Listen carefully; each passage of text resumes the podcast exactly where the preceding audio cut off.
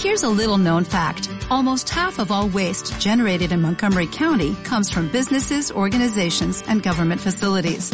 Reducing the amount of waste in your workplace will have a positive impact on our environment. It can also save you money on your disposal costs. Reducing waste and recycling at your business is easy to do and is the law in Montgomery County. Make it your business to recycle right. Learn more at montgomerycountymd.gov slash recycle right or call 311.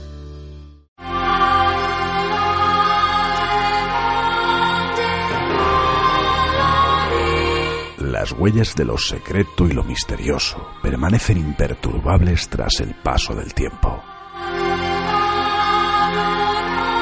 Reviven nuestras hermosas y mágicas calles, esas historias entre lo enigmático y lo terrible, en nuestra ruta prodigios y desgracias de una ciudad insólita.